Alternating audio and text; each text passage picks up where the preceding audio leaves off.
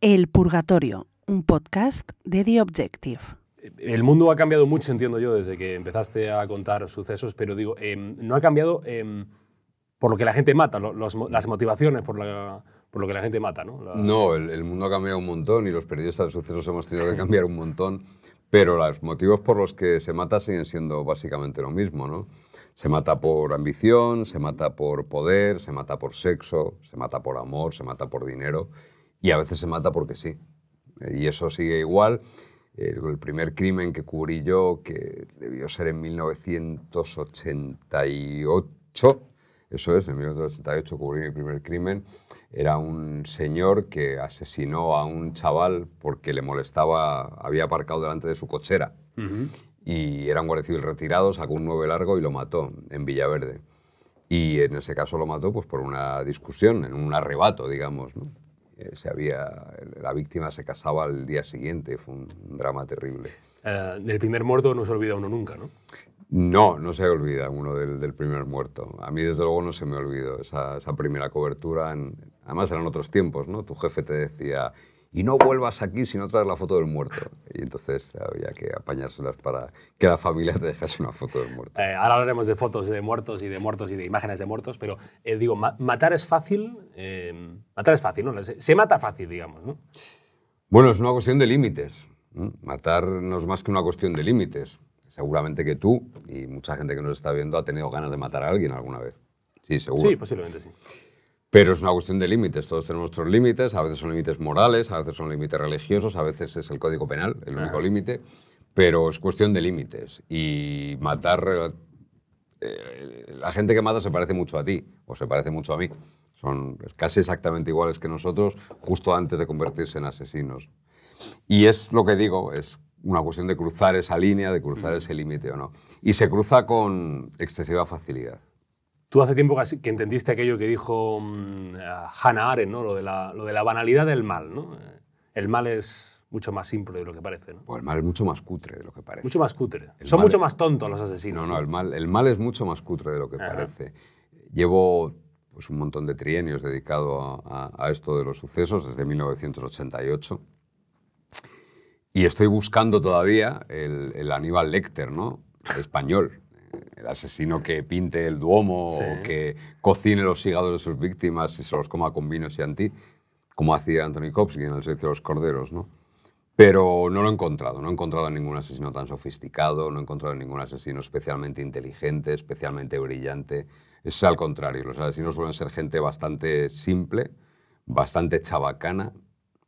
Contábamos hoy en la radio, en Territorio Negro, el caso del el asesino de una mujer en Jerez de la Frontera, que la asesinó, la descuartizó, se deshizo de su cuerpo en un pozo seco y cuando la policía fue a registrar su casa, eh, tenía una muñeca hinchable de 2.500 euros, esta es hiperrealista, y era como su joya más preciada. Eh, claro, piensas en Aníbal Lecter y piensas en, en este hombre y es un choque brutal. ¿no? Ha hecho mucho daño el cine, las Buah, series. ha hecho, eso- ha hecho muchísimo daño. para el imaginario, para Sí, que en el imaginario sí, sí, sí. colectivo se piense que los asesinos son así de, sofisticados, o para que se piense, por ejemplo, que cuando un policía llega a la escena del crimen, coge una mosca y dice, este cadáver tiene 6 horas y 15 minutos de... de-". A veces solamente con tocar el cadáver, ¿saben más o menos? No, con cuando- coger una mosca que haya encima del cadáver, ni mucho menos. Eh, ni a, mucho a- a ti te cuesta ver películas de, Mucho. de criminales Mucho, y de asesinos? Reconozco de- que me cuesta mucho ver películas de, criminales y de asesinos o ver series de criminales y asesinos. Y últimamente, esto es curioso, me cuesta mucho ver True Crime también. Creo que estoy un poco saturado. Joder, pero claro, que es llevarse el trabajo a casa. Yo me refugio en la ficción.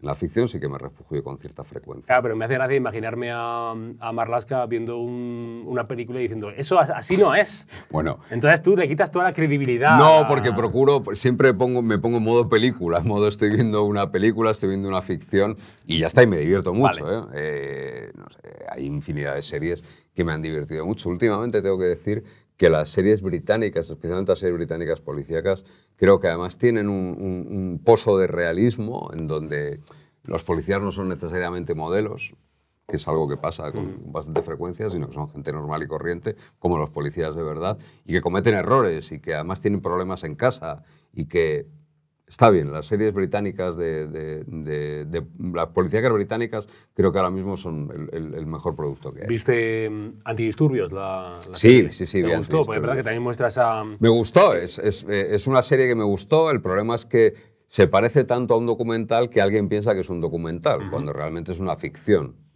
En una furgoneta de la UIP juntaron a los más drogadictos, los más eh, eh, degenerados y los más amorales de la UIP. Hombre, esa concentración en una furgoneta es complicado. ¿Y cuándo te, cuándo te preocupa el, el prestigio del mal? El que, el que a veces tengamos esa fascinación. A, mí, por ejemplo, me fascina mucho, y esto a veces lo, lo he comentado con amigos, el ir a cenar a un restaurante que se llame La mafia se sienta a la mesa. Que es como si en el Italia eh, hubiese un restaurante que se llamaba E- ETA se sienta a la mesa. Ese- y lo viéramos con normalidad de tener fotos de, no sé, de. de Sí, de Ursolo de, de Peixoto, de... de de- Ternera, de, Eso es. de más gentuza. Eh, yo la fascinación por el mal es algo que nunca he entendido, quizá porque llevo manejando esa materia prima, eh, llevo conociendo el mal durante demasiados años ya, seguramente. Y no acabo de entender esa fascinación por el mal. Eh, por la mafia, por cu- cuando, cuando uno conoce y se da cuenta verdaderamente de lo que es la mafia y de quiénes son los, los capos, y se dan cuenta que se parecen muy poco a, Al Pacino en El Padrino, se parecen bastante más a Paco Martínez Soria, para entendernos.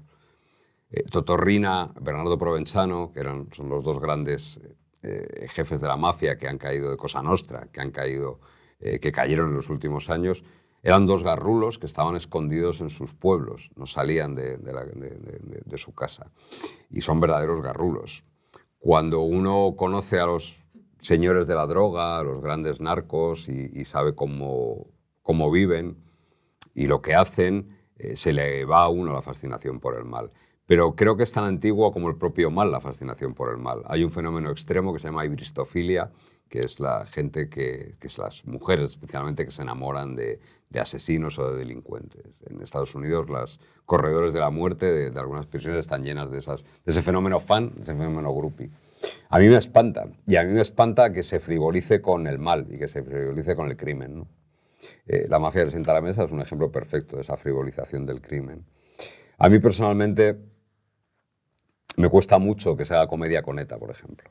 Creo que seguramente sea necesario, seguramente sea una forma incluso de, de- de sacudirnos esos fantasmas y de banalizarlos. Pero, pero me cuesta. No- No he leído el último libro de Fernando Aramburu, que creo que es. Bueno, Fernando Aramburu es probablemente uno de los mejores escritores que hay en lengua española y, y- y varios libros de los que ha escrito, no solo Patria, Los Vencejos, me parecen verdaderas obras maestras, pero no he leído el último en el que se ríe precisamente de dos etarras. ¿no? Pero me cuesta mucho todavía hacer humor con, con ETA, probablemente porque durante muchos años de mi carrera, eh, una vez al mes o dos veces al mes, eh, tenía que levantarme de la cama y irme corriendo al lugar del último atentado de ETA en Madrid. Y entonces me cuesta. Eh, Justamente escribiste mm, en una de estas eh, artículos que tenías Mm. en la web de la Sexta, escribiste una vez, en España la discreción y la mesura de los terroristas pasa por, presentar- por presentarse a las elecciones, ser votados masivamente y hasta ser entrevistados en espacios de prime time para hablar del conflicto, decías entre comillas, ¿no? conflicto. Mm. Sí. En España más que prestigio del mal es que a veces se vota al mal. Bueno, de hecho se vota al mal. No, no. El mal está en el Congreso de los Diputados, diría. Bueno, claro, claro. El, el mal forma parte de una coalición, vamos, de una coalición de gobierno, pero el mal va a refrendar a un gobierno y va a apoyar los presupuestos de un gobierno. ¿no? Para mí, para mí Bildu no deja, eh, eh, por hablar claro, no dejan de ser los eh, la continuidad política de quien durante un montón de años sembró de, de muerte, de destrucción, de dolor, de tristeza a todo un país entero. Y a mí seguramente no tenga razón no lleve razón cuando hago estas reflexiones y insisto que seguramente esté influido por todas esas escenas de atentados que tuve que ver. La primera vez que yo hice una información en la calle, no el primer crimen que cubrí, sino la primera vez que yo hice una información en la calle, era verano de 1986 y fue el atentado de la República Dominicana. Yo trabajaba en una emisora de radio que estaba muy cerca de allí y se oyó perfectamente la explosión y tuve que ir. A partir de ahí, prácticamente el primer tercio de mi carrera entero estuvo... eh, Yo cubría los, los atentados de ETA como hacíamos toda la gente que trabajamos en periódicos, en local, en sucesos, en nacional. Y toda esa sangre, todo ese dolor, todos esos funerales, cuando he viajado al País Vasco y he, visto toda la gente que se ha tenido que ir de allí. He conocido casos terribles de familias enteras destrozadas. Eh, todavía me cuesta mucho el, aceptar todo aquello como, gente de paz. ¿no? Me, cuesta, me cuesta mucho. Y el mal se sienta en el Congreso. Y he visto, he oído y he visto declaraciones que a mí me han, me han espantado. Me han espantado de un cinismo y de una hipocresía aterradora. Hay que pasar página, hay que superar el conflicto. Yo lo que nunca voy a admitir es que se llama el conflicto a eso. El conflicto consistía en que unos señores asesinaban, extorsionaban, secuestraban y otros morían, eran secuestrados o eran extorsionados. No, ahí no hay conflicto posible. Y cuando se habla de superar, pues seguramente haya que superar esa etapa, seguramente haya que pasar página. Pero entiendo que a mí me cuesta mucho y sobre todo creo que no se les ha dado un papel relevante eh, o el papel suficientemente relevante a todos aquellos que sufrieron esa violencia de ETA. Y no quiero decir que las víctimas tengan que hacer política. Yo no soy de los que piensan que las víctimas tengan que, que dictar normas. ¿no? Hay un libro que a raíz de ese libro escribí esa entrada en un libro que ha publicado eh, Calabresi, creo que se llama, eh, el, el hijo de un comisario de policía italiano asesinado en los años de plomo por un grupo de extrema izquierda, en el que habla precisamente de eso, de que ellos como víctimas no, no tienen que, que- que legislar, pero sí que tienen que ser tenidos en cuenta. Em, cuando decías esto de y hasta ser entrevistados en espacios de prime time para hablar del conflicto, eh, entiendo que, que tú no entrevistarías a Josu Ternera, por ejemplo, No, no me interesa nada Josu Ternera. No, ni a ningún eh, terrorista. No, no, no me interesa nada. No, es que no, es que, pero es una cuestión de que no me interesa nada, de que no, no, como casi ningún asesino, por otro lado. ¿no? Yo en este caso a Josu Ternera lo puedo equiparar a Alfredo Galán, el asesino de la baraja, Sí. o a cualquier otro criminal, ¿no? a Miguel Carcaño. Para mí, para mí es un criminal, es un delincuente y un criminal eh, disfrazado eh, o, o investido de objetivos políticos. Pero a mí no me interesa, no me interesa Josu Ternera, me interesa mucho eh, seguramente los, los guardias civiles que se dejaron la vida para intentar acusar a Josu Ternera de unos delitos y que sea juzgado y condenado en España. Me interesa mucho más eso, me interesa mucho más qué ha sido de la vida de las víctimas de Josu Ternera, ¿no? qué ha sido de, de las familias que, que se destrozaron en aquel atentado en la Casa Cuartel de Zaragoza, que fue un, atentado que se le intentó imputar a Josu Ternera. Eso me interesa más. ¿no? ¿Nunca has entrevistado a un asesino, por ejemplo? He entrevistado a algún asesino en prisión, sí, he entrevistado a algún asesino y por eso digo que no me interesan precisamente, porque, porque no, porque entrevistas a un asesino para que, para, para que se disculpe, para que se justifique. No, no. A mí como, como objeto periodístico, como objeto de interés periodístico, no me interesa. Esto no es una cuestión ideológica. Al final yo, yo, yo trato de, de contar y trato de hablar con la gente que le resulta de interés a, a mis lectores, a mis espectadores, a mis oyentes. Y ese tipo de gente, no, no, si no suscita mi interés, dudo mucho que suscite el interés de ellos. Antes de, de cerrar este prólogo que tenemos siempre, antes de. prólogo intenso esta, esta vez, ¿eh? prólogo intenso esta vez, muchos temas intensos. Más todavía, quédense, señoras, señores, esta entrevista. Eh, siempre preguntamos a los invitados por su relación con Dios, por la fe, estando en este santo purgatorio. ¿Cuál es eh, tu relación con la fe? ¿Eres un hombre creyente? ¿No lo eres? ¿No te importa nada? Yo tengo un ángel de la guarda. Estoy Ah. convencido de que tengo un ángel de la guarda. Eh, mi posición con la fe ha evolucionado bastante. Yo me crié en un ambiente laico porque mi padre me llevó a un colegio laico en unos tiempos donde era complicado encontrar un colegio laico que no fuese eh, público. Yo estudié en el SEC, eh, que era un colegio privado laico, pero rodeado de gente que era creyente. Eh, durante mucho tiempo estuve muy alejado de la fe y de la religión y de nada que se le pareciese, digamos que era eso que se llama agnóstico. Pero en los últimos tiempos, seguramente porque cuando uno va cumpliendo años y va adquiriendo galones, eh, galones en la vida me refiero, va tomando conciencia de algunas cosas o se pregunta algunas cosas más. A medida que desaparecen mis certezas y que me muevo más en, en zonas de duda e incertidumbre, va creciendo algo parecido a la fe en mí. Lo que sí que estoy convencido, como te digo, yo lo razonable es que tendría que estar muerto, pero estoy vivo, así que por tanto tengo un ángel de la guarda.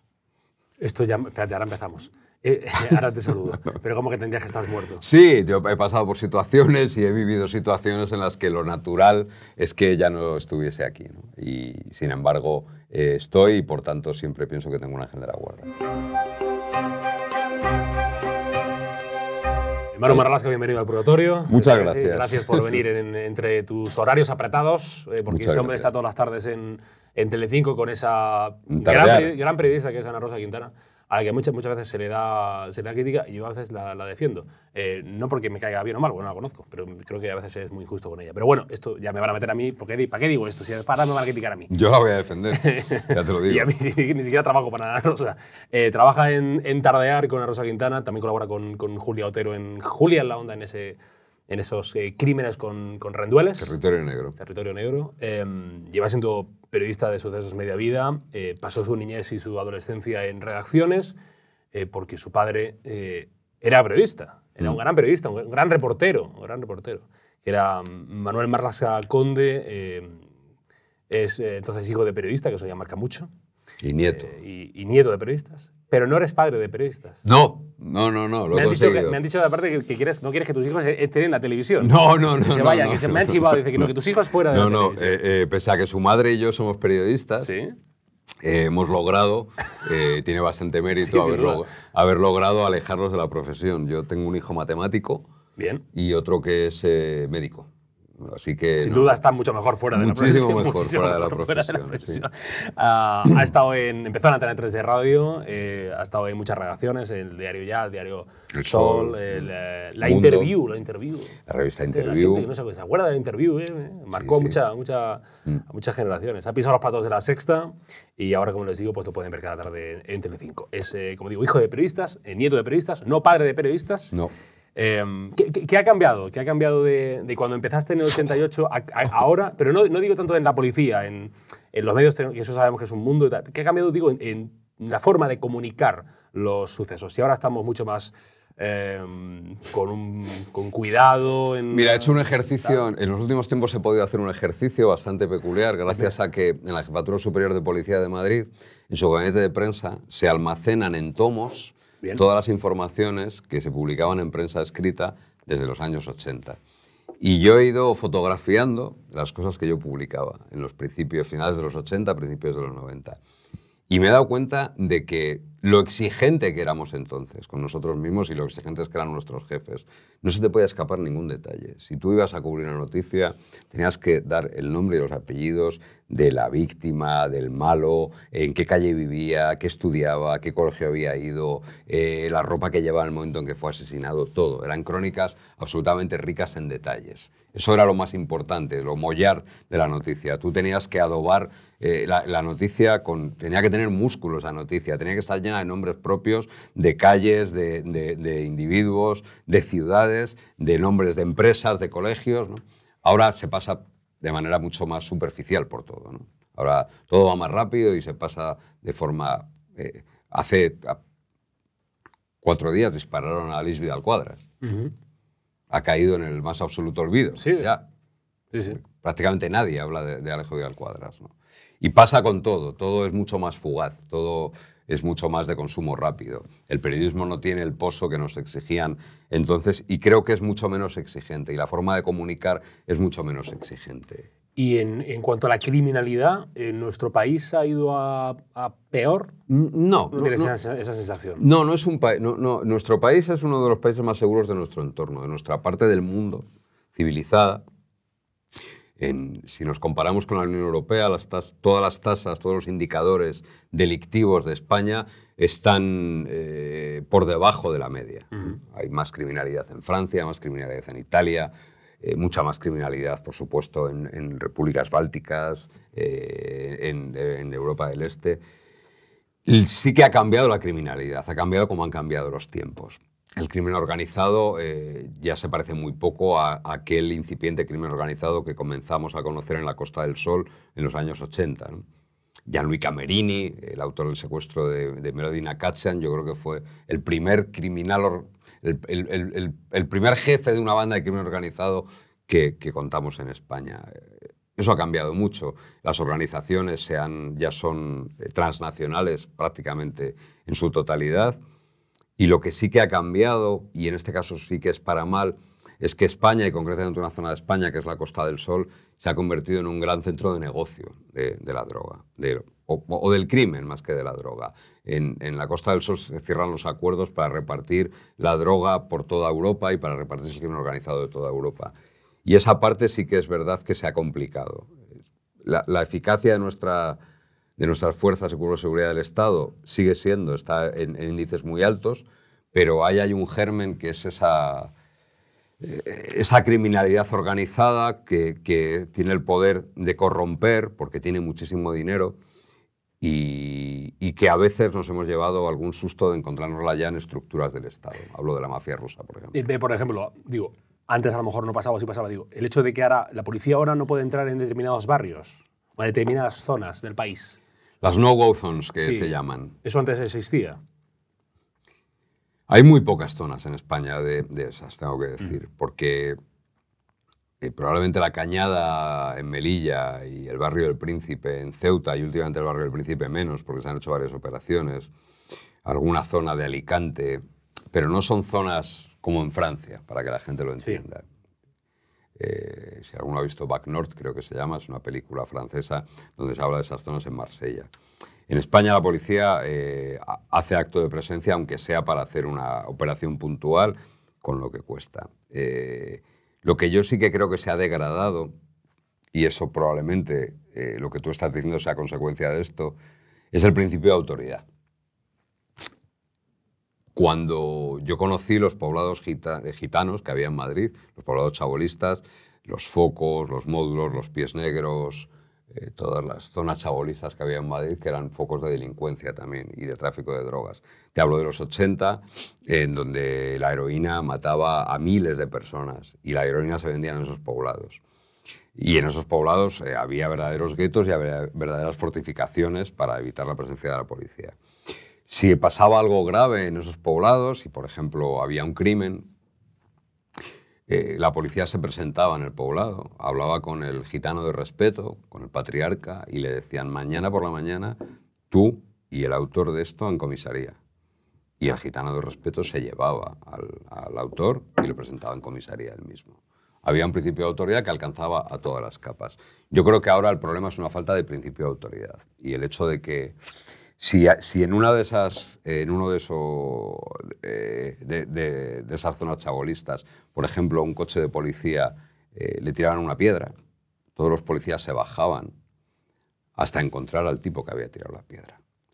Y además a mí me lo explicó muy bien un entonces inspector jefe. Si dejamos pasar esa primera piedra, no pasará mucho tiempo hasta que nos la piden a nosotros mismos. Entonces, cuando se tira una piedra, hay que demostrar quién manda y se demuestra quién manda, quién tiene el poder y quién tiene la fuerza y a quién se le ha otorgado el, el uso de la fuerza, el Estado otorga el uso de la fuerza. Y ese principio de autoridad es el que se está quebrando. ¿Por algún motivo que tú pienses? Porque o... creo que la sociedad ha quebrado ese principio de autoridad. Eh, porque cuando eh, uno de mis mejores amigos, casi mi hermano, es profesor de instituto. Uh -huh. Cuando yo iba con una nota del profe en la cartilla, en el boletín de notas a casa, iba aterrorizado Ahora el que, se, el que va aterrorizado es el profesor si pone una nota, porque el padre se va a presentar y le va... Se ha quitado el principio de autoridad de los profesores, de los padres, de los médicos. Se ha quitado el principio de autoridad de todo. Es un problema de la sociedad, no solo de la delincuencia. Pero si tú no reconoces el principio de autoridad, ni en tu casa, ¿cómo vas a reconocer en la, en la calle el principio de autoridad? Ah, hay una parte de la población que, que, habla en redes y critica mucho a los medios de comunicación en lo referente a los sucesos. Eh, ¿Por qué argumentan, argumentan, y yo te lo traslado, que eh, si una, pregunta, una presunta eh, violación, un presunto asesinato, lo comete, ellos dicen, lo comete una persona extranjera, eh, se le da menos bombo que si lo hace una persona española. ¿Tú qué les dirías a ellos, ya que tienes estas cámaras maravillosas? Voy a hacer un, un previo a todo Venga, esto. dame el previo. Las redes sociales son ese sitio en el que la opinión de un catedrático de Derecho Penal vale lo mismo que la de un borracho, porque no se discrimina. Las redes son ese sitio donde uno confortablemente con el culo puesto en su sofá, calentito, se permite juzgar el trabajo de los que están en la calle trabajando. Ya sea periodista, ya sea policía o ya sea lo que sea. Yo cuando hay una agresión sexual, hablo por mí y hablo por mis equipos, eh, a mí me interesa saber todo de, de, esa agresión sexual. quién ha sido la víctima, dónde se ha producido, qué ha ocurrido realmente, si la víctima tiene 15, 19, 30 o 50 años, si el agresor es uno, son dos, si es de Cuenca, si es de La Rioja, si es de Argelia o si es de Marruecos. Y yo lo cuento. Y yo lo cuento. Y a mí nadie me ha obligado a no contar la nacionalidad de un agresor. Me consta que ese problema existe. Me consta que eh, hay cuerpos policiales que eh, a propósito precisamente eh, hurtan ese detalle, esconden el detalle de la nacionalidad. ¿Pero por qué? Pues porque hay quien siempre va a utilizar políticamente eso. Yo cuento lo que hay. Yo, yo, no soy, yo como decía Graham Greene en El Americano Impasible, yo solo soy un reportero, nada más. Yo no escribo editoriales. Graham Greene, dice, un personaje del Americano Impasible, dice, eh, si quisiera ser comprendido o comprender, escribiría editoriales y creería en Dios. Pero yo solo soy un reportero. Y yo soy un reportero que no emite opiniones y sobre todo no hago juicios políticos. Si un violador argelino en Alicante eh, agrede a una mujer española, yo cuento que es un violador argelino. Mi problema no es quién, eh, luego, por razones espúreas y por las razones que mueven siempre a los políticos, emplea esa violación para hacer una causa general contra la inmigración o contra los argelinos. Ese no es mi problema. Yo tengo que contar, tengo que ser. Yo, me debo a. intento siempre en mi trabajo acercarme a la verdad lo más posible, sabiendo que la verdad absoluta es muy complicada de lograr pero yo me intento acercar todo lo honradamente que puedo. Te, te cabría, digo, cuando tú eh, comentas un dato y después ves a los políticos de cualquier otro signo utilizándolo para su causa. Por supuesto. Yo, yo, yo probablemente tenga la opinión de la gente que, haya, que ha pasado por aquí, por este purgatorio, sea el que tiene la opinión más baja de los políticos. A ver, han pasado varios, ¿eh? Que dicen, no, no, pero... ¿Tú el, que más? Probablemente yo sea el que tenga peor opinión de los políticos, sí. ¿De todos? ¿Sin distinción o de, algún, algunos más que otros? No, no, sin distinción, sin distinción. Yo creo que, que el nivel, la altura de los políticos de este país es... Hay quien dice que nos la merecemos y que tenemos lo, que nos merecemos. joder, me cuesta mucho creer que no merezcamos lo que hay, verdaderamente. Me cuesta mucho, mucho, mucho. Mm, pero no vas a votar, digo, o sí vas a votar. Yo voto de vez en cuando. Voto, no voto siempre y voto de vez en cuando. A veces voto por, por lo que yo considero emergencia nacional y entonces voto. Eh, cuando hay que echar a alguien de la política, voto, por ejemplo. Pero no suelo votar, soy bastante descreído. ¿Últimamente ha votado para echar a alguien de la política? Últimamente he votado no daré más detalles, pero últimamente, he votado para echar a alguien de la política con cierto éxito, además, por cierto. Con cierto éxito. Con cierto éxito. Porque la gente ya una puntos. Eh, es. un caso, un caso, para que la gente lo resuelva en, en su hogar. Eso es. En su hogar. ¿Te, molesta cuando se habla de casos mediáticos? Dice, casos mediáticos. no, es una realidad. ¿Esa coletilla te, te gusta? No, no, no, es una realidad. Hay casos mediáticos y ya está. Y hay casos mediáticos donde se les presta una mayor atención porque despiertan interés y porque tienen lo que yo a veces llamo la tormenta perfecta. Mm. Eh, tienen incertidumbre, tienen una víctima con la que es muy fácil empatizar, tienen un recorrido más o menos largo, no demasiado largo tampoco, y, ese cóctel da, da, resultados. Cuando digo de resultados, es que es de interés para el público, ya, ya estés en un periódico, en una radio, en una televisión. Eh, afortunadamente, eh, los casos mediáticos existen solo para los medios policía y Guardia Civil trabajan con el mismo rigor los casos mediáticos que los que no son mediáticos, aunque cueste creer esto, pero es así. A mí, el último que se me viene a la mente es el del joven este cordobés, Álvaro Prieto, ¿no? Sí, sí, sí, Álvaro Prieto eh, fue un caso mediático, eh, por lo que te digo, eh, había una incertidumbre, o sea, alguien, alguien, alguien se lo traga a la tierra en, en, un ecosistema tan curioso como una estación de tren. Y entonces eso despierta el interés. Luego hay misterio, porque aparece el cuerpo en las circunstancias en las que aparece y hay el misterio de, cómo ha podido, ha podido ocurrir eso. Y por tanto, eh, e, esa combinación lo convirtió durante unos días, al menos, tres, cuatro días más o menos, en un caso mediático. Al final, parece un poco superfluo hablar de así en esos términos, pero es que son unas historias eh, a veces tremendas, eh, tremendamente adictivas para el público. Que, que, entendemos que después de esto hay un dolor y hay unas personas pero es, reales. Pero es, a ver, Muchas veces habla del morbo, de todo eso. Yo creo que no es así. Yo creo que, eh, eh, te voy a poner un ejemplo. Eh, ¿Cómo no vas a empatizar con los padres de Álvaro Prieto o con el padre de Diana Kerr? Cualquiera puede empatizar con ello, cualquiera, se puede cualquiera puede sentir que está en ese mismo lugar o, puede encontrarse en ese mismo lugar. Los sucesos de lo que nosotros hablamos es de la fragilidad de la vida, de lo frágil que es todo, de cómo se te puede partir en dos la vida porque tu hijo no coge el tren que tenía que coger y se intenta subir a otro, o, pasa lo que le pasa a Álvaro Prieto, o porque tu hija eh, se va de fiesta y, se retrasa algo más o, y se cruza con un- una bestia como José Enrique Agüín, como el asesino de Diana Kerr. Y con eso es muy fácil empatizar. Eh, yo puedo admirar la vida de Amancio Ortega. Me puede parecer maravillosa la vida de Amancio Ortega. Pero no, me va a costar mucho empatizar con él, me cuesta mucho ponerme en su lugar. A mí también, va a ser difícil. Claro, yo, yo puedo pensar, eh, eh, eh, aplaudir hasta rabiar a Luka Modric, pero me cuesta mucho ponerme en el lugar de Luka Modric. O a Rafa Nadal, eh, pues te cuesta, Claro, te cuesta. pero, pero ¿cómo no te vas a poner en el lugar de un padre que ha sufrido una tragedia de ese tipo? Y por eso los sucesos interesan. Por eso y porque te recuerdan lo frágil que eres y lo frágil que puede ser tu vida. Eres, eres un hombre de lágrima fácil, digo, lloras a veces en... ¿Has llorado con, con Trabajando, con- con no. casos? Trabajando nu- nunca has llorado, nunca, nunca, nunca has sentido tal afección de, de Sí la he sentido, pero no he llorado. Yo, yo creo que yo, yo soy un profesional de esto. Yo no soy, y esto se lo digo a veces a, a la gente que trabaja conmigo. Vosotros no sois psicólogos, vosotros no sois de la Cruz Roja, vosotros no sois monjas, vosotros no sois sacerdotes, vosotros sois periodistas y estáis aquí para contar historias. Y cuando se apague la cámara, cuando se acabe el directo, lloras todo lo que quieras. Pero mientras tanto, ni pones cara de afectado ni nada. Tú estás ahí para contar.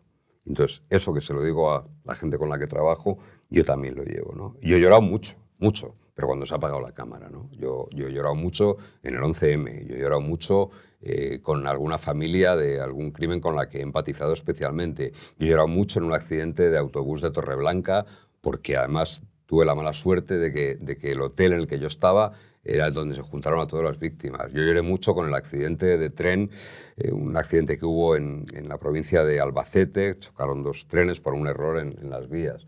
Cuando ves tantísima tragedia alrededor, cuando ves tantísimo dolor, es muy difícil sustraerse de eso. Pero mientras estoy trabajando, yo tengo que mantener el tipo. Yo, yo no puedo no, no, no, como digo, yo soy un, periodista que tiene que contar lo que está ocurriendo. Eh, mencionabas el, caso de, Álvaro Prieto eh, y, y, me recordaba un debate interno que tengo, que tengo yo y lo mencionábamos al principio de, de la entrevista, el tema de las, de las imágenes de cadáveres. Eh, fue muy polémico el momento en el que Televisión Española pues enfoca eh, al acceso a las piernas de lo que parecía y después fue evidentemente el cadáver de Álvaro Prieto. Claro, y hubo mucho debate, hubo mucha crítica. Televisión Española, la propia Televisión Española pidió disculpas. Eh, lugar a la familia, creo que es como se debe hacer estas cosas. Eh, pero después a mí me surgió un debate interno y te lo quiero eh, trasladar a ver cuál es tu opinión, porque al, al, mismo momento en el que nos escandalizamos por esas imágenes, hemos normalizado por completo ver, por ejemplo, a cadáveres de niños o de mujeres o de hombres en, en Gaza, por ejemplo. Hmm.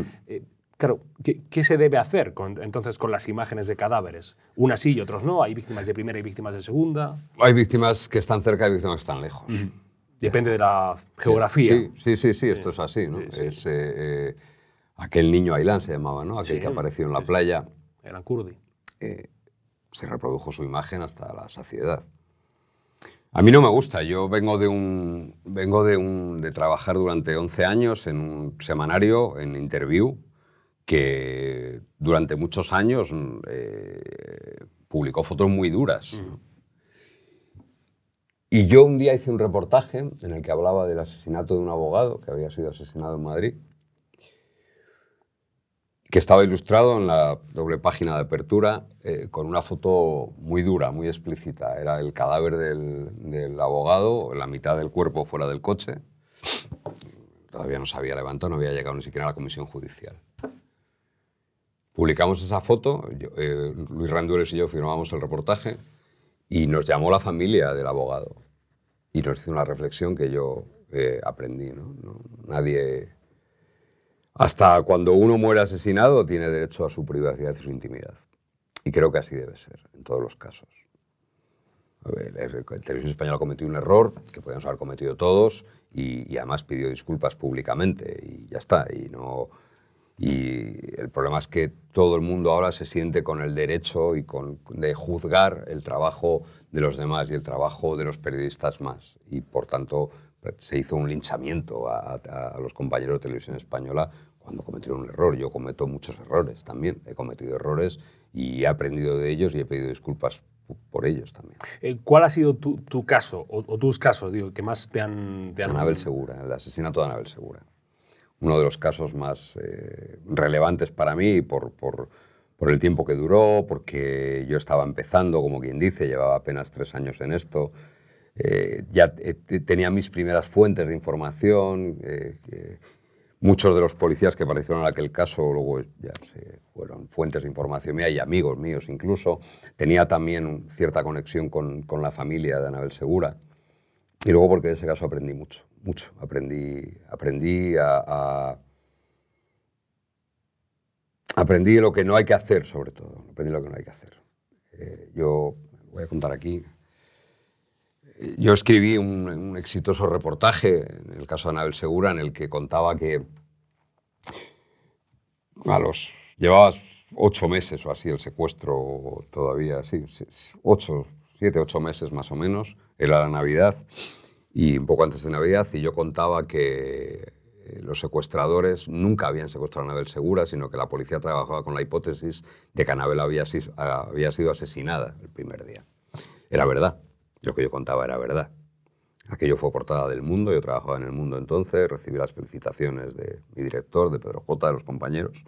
Y al cabo de unos días recibí un- una felicitación navideña de José Segura Nájera, que es el padre de, que era el padre de Anabel Segura, y, y me, eh, con una letra muy cuidada que está aquí guardado en mi teléfono, una fotografía de esa felicitación, ya han pasado más de 30 años.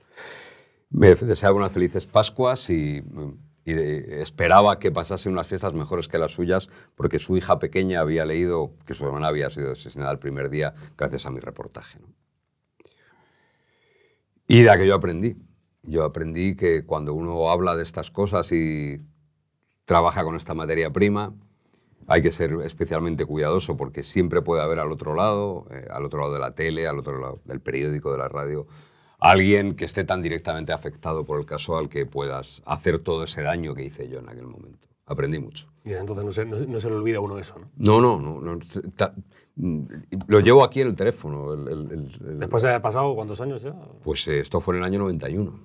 Ha pasado todo ese tiempo. Y tuve ocasión de pedirle disculpas a, a José Segura. Murió ya, murió su mujer, Sigrid, y murió José Segura. Y, y- y desde aquí, si, si la hermana de Anabel me está viendo, sabe, además que pedir disculpas. Eh, algo relacionado no, no solo con, con Álvaro Prieto, de que también se dijo eh, teorías eh, conspiranoicas. Conspiración, con lo que nos gusta, Por nosotros. cierto, eh, lo digo yo, pero bueno, lo dirá mucha gente, eh, a veces eh, fomentadas por aquellos que se dicen periodistas, eh, por algunos voceros de tres al cuarto que saben, sabemos todos quiénes son, que venden la- el periodismo por cuatro likes.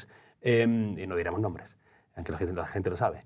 Eh, pero ya me quedo yo a gusto diciéndolo. Eh, también pasó con el 11M o pasó con otros, otro- otros casos. Digo, em, cuando creen que la verdad judicial, eh, la verdad que ha investigado la policía, que ha dictado los jueces, no es la verdad.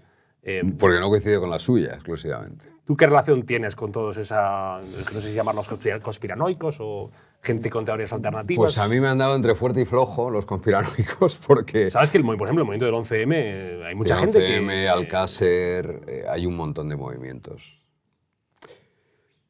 Yo creo que las verdades judiciales son eso exactamente, verdades judiciales. Es decir, eh, la- el- las sentencias, para que la gente no lo sepa, tienen varios apartados. Uno tiene antecedentes, otro tiene hechos probados y fundamentos jurídicos y el fallo. En eso que se llama hechos probados se trata de establecer esa verdad judicial. Y se trata de, establecer eh, con todas las herramientas que da nuestro Estado de Derecho. Y se trata de. de- se elabora con todas las pruebas, con todos los testimonios, con todas las periciales que se han hecho. ¿Tenemos un sistema perfecto? No. Tenemos un sistema imperfecto, como todos los sistemas. El nuestro es imperfecto y tiene agujeros por los que se cuelan de vez en cuando indeseables. Por cierto, con más frecuencia de la deseada, se cuelan indeseables por esos agujeros del sistema. Pero de ahí a pensar que hay una especie de mano negra que maneja todos los hilos y que es capaz de, eh,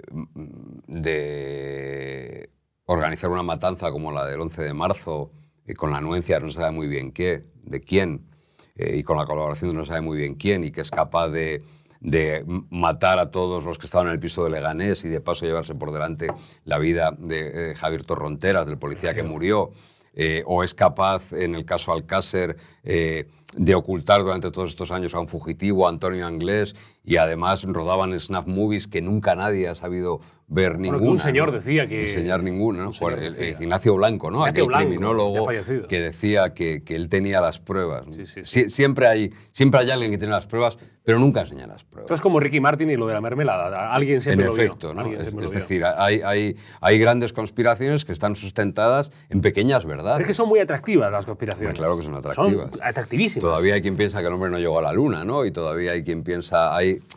Y la conspiranoia siempre tiene ese... Tú nunca has leído una y dicho, dicho, coño, a lo mejor No, nunca te ha... Yo soy muy poco conspiranoico. Es poco No conspiranoico. soy, soy muy, es que no, son muy atractivas las historias de No, no, conspiranoia, no, ¿eh? porque te lo ponen todo tan bien armadito. Sí, pero ya tengo una edad como para haberme vuelto suficientemente cínico como para no, no creer en ninguna de ellas. Eh, has tenido mucho trato con jueces, yo creo, con, con gente de. Con Sí, fiscales jueces, con, fiscales, sí, Con gente sí. Mm. de los. eh, eh, de que- creo que crees en la garantía de los procesos judiciales, Sí. eh, que hablas del buen sistema judicial eh, y penal que tenemos. Ahora vivimos momentos eh, dispares, con aquello del, del lawfare y con aquello de- del poder político intentando juzgar a los, a los jueces. Digo, ¿te, te preocupa o cuánto te preocupa estos movimientos Mucho. de parte del poder político de, de desacreditar a la justicia? De, Mira, Antonio Muñoz Molina tiene un libro maravilloso que se llama eh, lo que era, Todo lo que era sólido, creo que, que se llama, es un ensayo, en el que habla de cómo, hemos, eh, cómo estamos intentando cuestionar todo lo que era sólido. Y la mayor solidez de nuestra democracia no es el Parlamento, donde hay una banda de, gente que, como digo, no creo que nos merezcamos, ni, son los políticos. La verdadera eh, columna vertebral de nuestro sistema es el sistema judicial. Y poner en cuestión el Estado de Derecho, poner en cuestión el estamento judicial, además con, con- con basura del calibre de que todos los jueces vienen de clase alta, ¿no? Es una, una verdad mil veces repetida. Eh, se trata de cuestionar a los jueces y por tanto vamos a iniciar la guerra de clases contra los jueces y decimos que todos los jueces son de clase alta. Conozco jueces que trabajaban de camareros mientras se dejaban los ojos opositando, por ejemplo. No uno, sino unos cuantos. ¿eh? Eh, y nuestro sistema judicial, que es imperfecto, por supuesto, claro que es imperfecto, pero está formado por profesionales que han sido la garantía durante muchísimos años de, la calidad democrática de nuestro país. Yo recuerdo todas aquellas voces que decían que Urdangarín nunca se sentaría en un banquillo. ¿Mm? Urdangarín se sentó en un banquillo, Urdangarín fue condenado y Urdangarín ha estado en prisión. Y se decía que ni siquiera se iba a sentar en el banquillo. Eh, hay un montón de políticos que han pasado por la cárcel. José Barrio Nuevo estuvo en la cárcel, Rafael Vera estuvo en la cárcel. Y hay políticos del Partido Popular que están en la cárcel también y que han pasado por la cárcel. Y eso es, esa salud democrática nos la da el sistema judicial. Hablo de jueces, hablo de fiscales y hablo de administración de justicia entera. ¿Que tiene muchos defectos? Por supuesto que tiene defectos, claro que sí. ¿Cómo no va a tener defectos? Pero para mí, los profesionales de la justicia son el- la última frontera, la última barrera contra los intentos de, muchos políticos de, de- de ar- arremeter contra todo lo que era sólido. Yo siempre pienso que esos cimientos, yo viví, yo crecí en plena transición. Yo nací en el 67 y por tanto crecí y me hice mayor casi todavía. En el 82 tenía 15 años, cuando se da por finalizada la transición, que es con la victoria del Partido Socialista. Tenía 15 años y he disfrutado de los cambios que, que, que nos posibilitó ese músculo democrático. Y ese músculo democrático nos lo dieron, entre otras cosas, desde luego políticos de una calidad infinitamente superior a la que, a la que tenemos ahora, pero también un sistema judicial y un Estado de Derecho muy fuerte, muy fuerte, muy fuerte. Y por cierto, una casa real también y una monarquía que dio estabilidad. Es otro de los estamentos que también ahora se cuestiona permanentemente. Entonces creo que hay que tener mucho cuidado con derribar todo, porque cuando intentes construir a lo mejor ya no queda nada por construir. Hay quienes hablan incluso mm, desde el gobierno, dicen lo de la justicia mm, machista ¿no? y heteropatriarcal. Heteropatriarcal, sí, sí, sí. sí. Eh, yo creo que en- en- cuando tú intentas derribar algo Y no lo quieres derribar desde los argumentos, desde la razón, sino que lo quieres derribar con mentiras que repites una y mil veces, como esa, como la justicia heteropatriarcal, que no sé muy bien a cuento de qué viene. ¿no?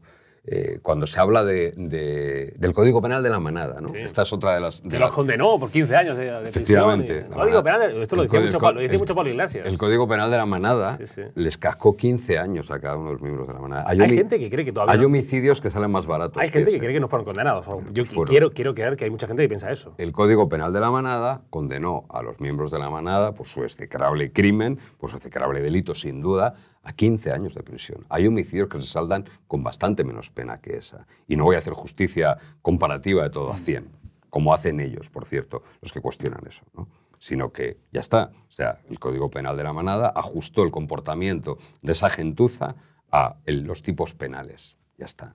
Entonces, porque un voto, un voto particular no marca toda la justicia como heteropatriarcal, que a mí me pareció mal ese voto particular, no estaba de acuerdo. Pero eso no hace que toda la justicia sea heteropatriarcal. La justicia tiene que ser justicia, sin ningún apellido más. Tiene que ser justicia. Y me consta que la inmensa mayoría de los que se dedican a impartir justicia son gente honrada y gente honesta, que trata de hacer su trabajo lo mejor posible y que simplemente trabaja con las herramientas que les hemos dotado, el Poder Legislativo que les ha dotado, con un código penal, con una ley de enjuiciamiento criminal, y es con lo que trabajan. No trabajan para, para, para el servicio ni para los intereses de nadie. A, a ti cuando ponen eh, coletillas a justicia, dicen justicia mm, feminista, por ejemplo, ya ponen esto y es como... Bueno, pues como periodismo feminista, ¿no? Claro. Quiero decir, eh, eh, Debería serlo ya per se, ¿no? No falta... Es que yo siempre digo una cosa de los periodistas y creo que es aplicable también a casi todo. No se puede ser periodista y activista.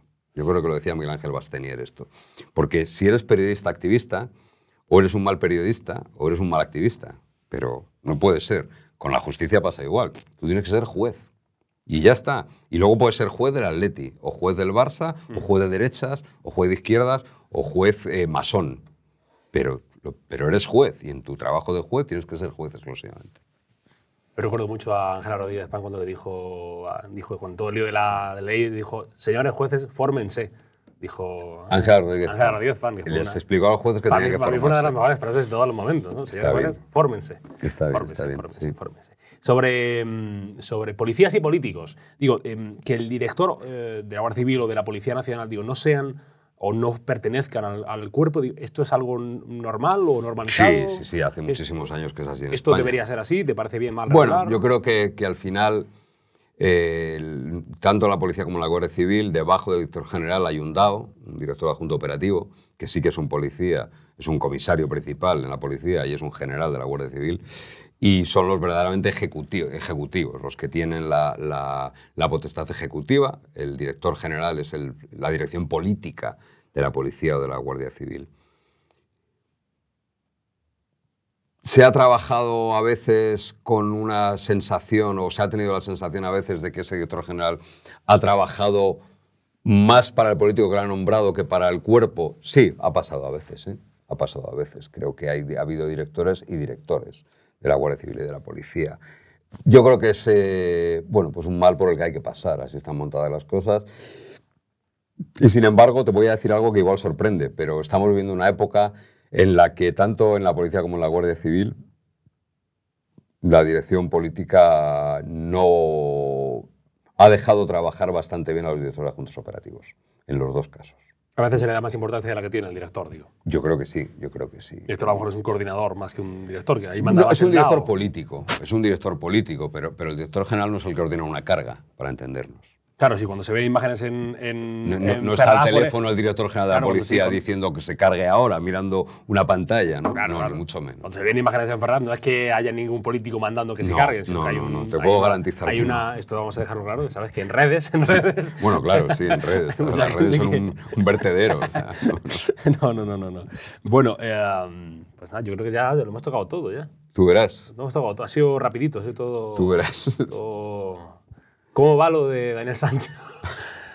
Hablamos ya con una naturalidad de, de estos temas. eh, Bueno, pues un ¿eh? caso mediático, ¿no? Sí, es un caso tremendo, tremendo. Y hablamos con una naturalidad tremenda de los casos. ¿no? Pues es un caso mediático, pues porque es un personaje popular, es ya una mezcla, y eso sí que es la tormenta perfecta, ¿no? Que un personaje famoso, popular- hijo de famoso. Claro, ¿no? Es un poco la mezcla de lo rosa y lo negra, Eh, da un cóctel muy, muy atractivo. ¿No sí. te cansan esos temas? ¿No, no te llegan a cansar cuando habláis constantemente de...? Cansan, hay temas que se, de- a fuerza de repetir, se- se- es verdad que se vuelven cansinos, pero despierta, al final despiertan el interés del público y, y nosotros nos debemos al, al- al espectador, en mi caso, en, en el caso de Telecinco, lógicamente, o al oyente, en el caso de Onda Cero, o cuando yo escribo eh, eh, a- al lector. ¿no? Eh, pero bueno, yo, como te digo, cada vez más me refugio en la ficción. Me refugio en la ficción. Ah, ¿Aprendes, ¿Ya has aprendido a desconectar o uno no...? Sí, sí que he aprendido, sí, sí. Ya te terminas y A ya ver, no... no, lo que pasa es que en, en esta profesión o en, en esta parte de la profesión no hay conciliación posible, ¿no? Ah. Porque te pueden llamar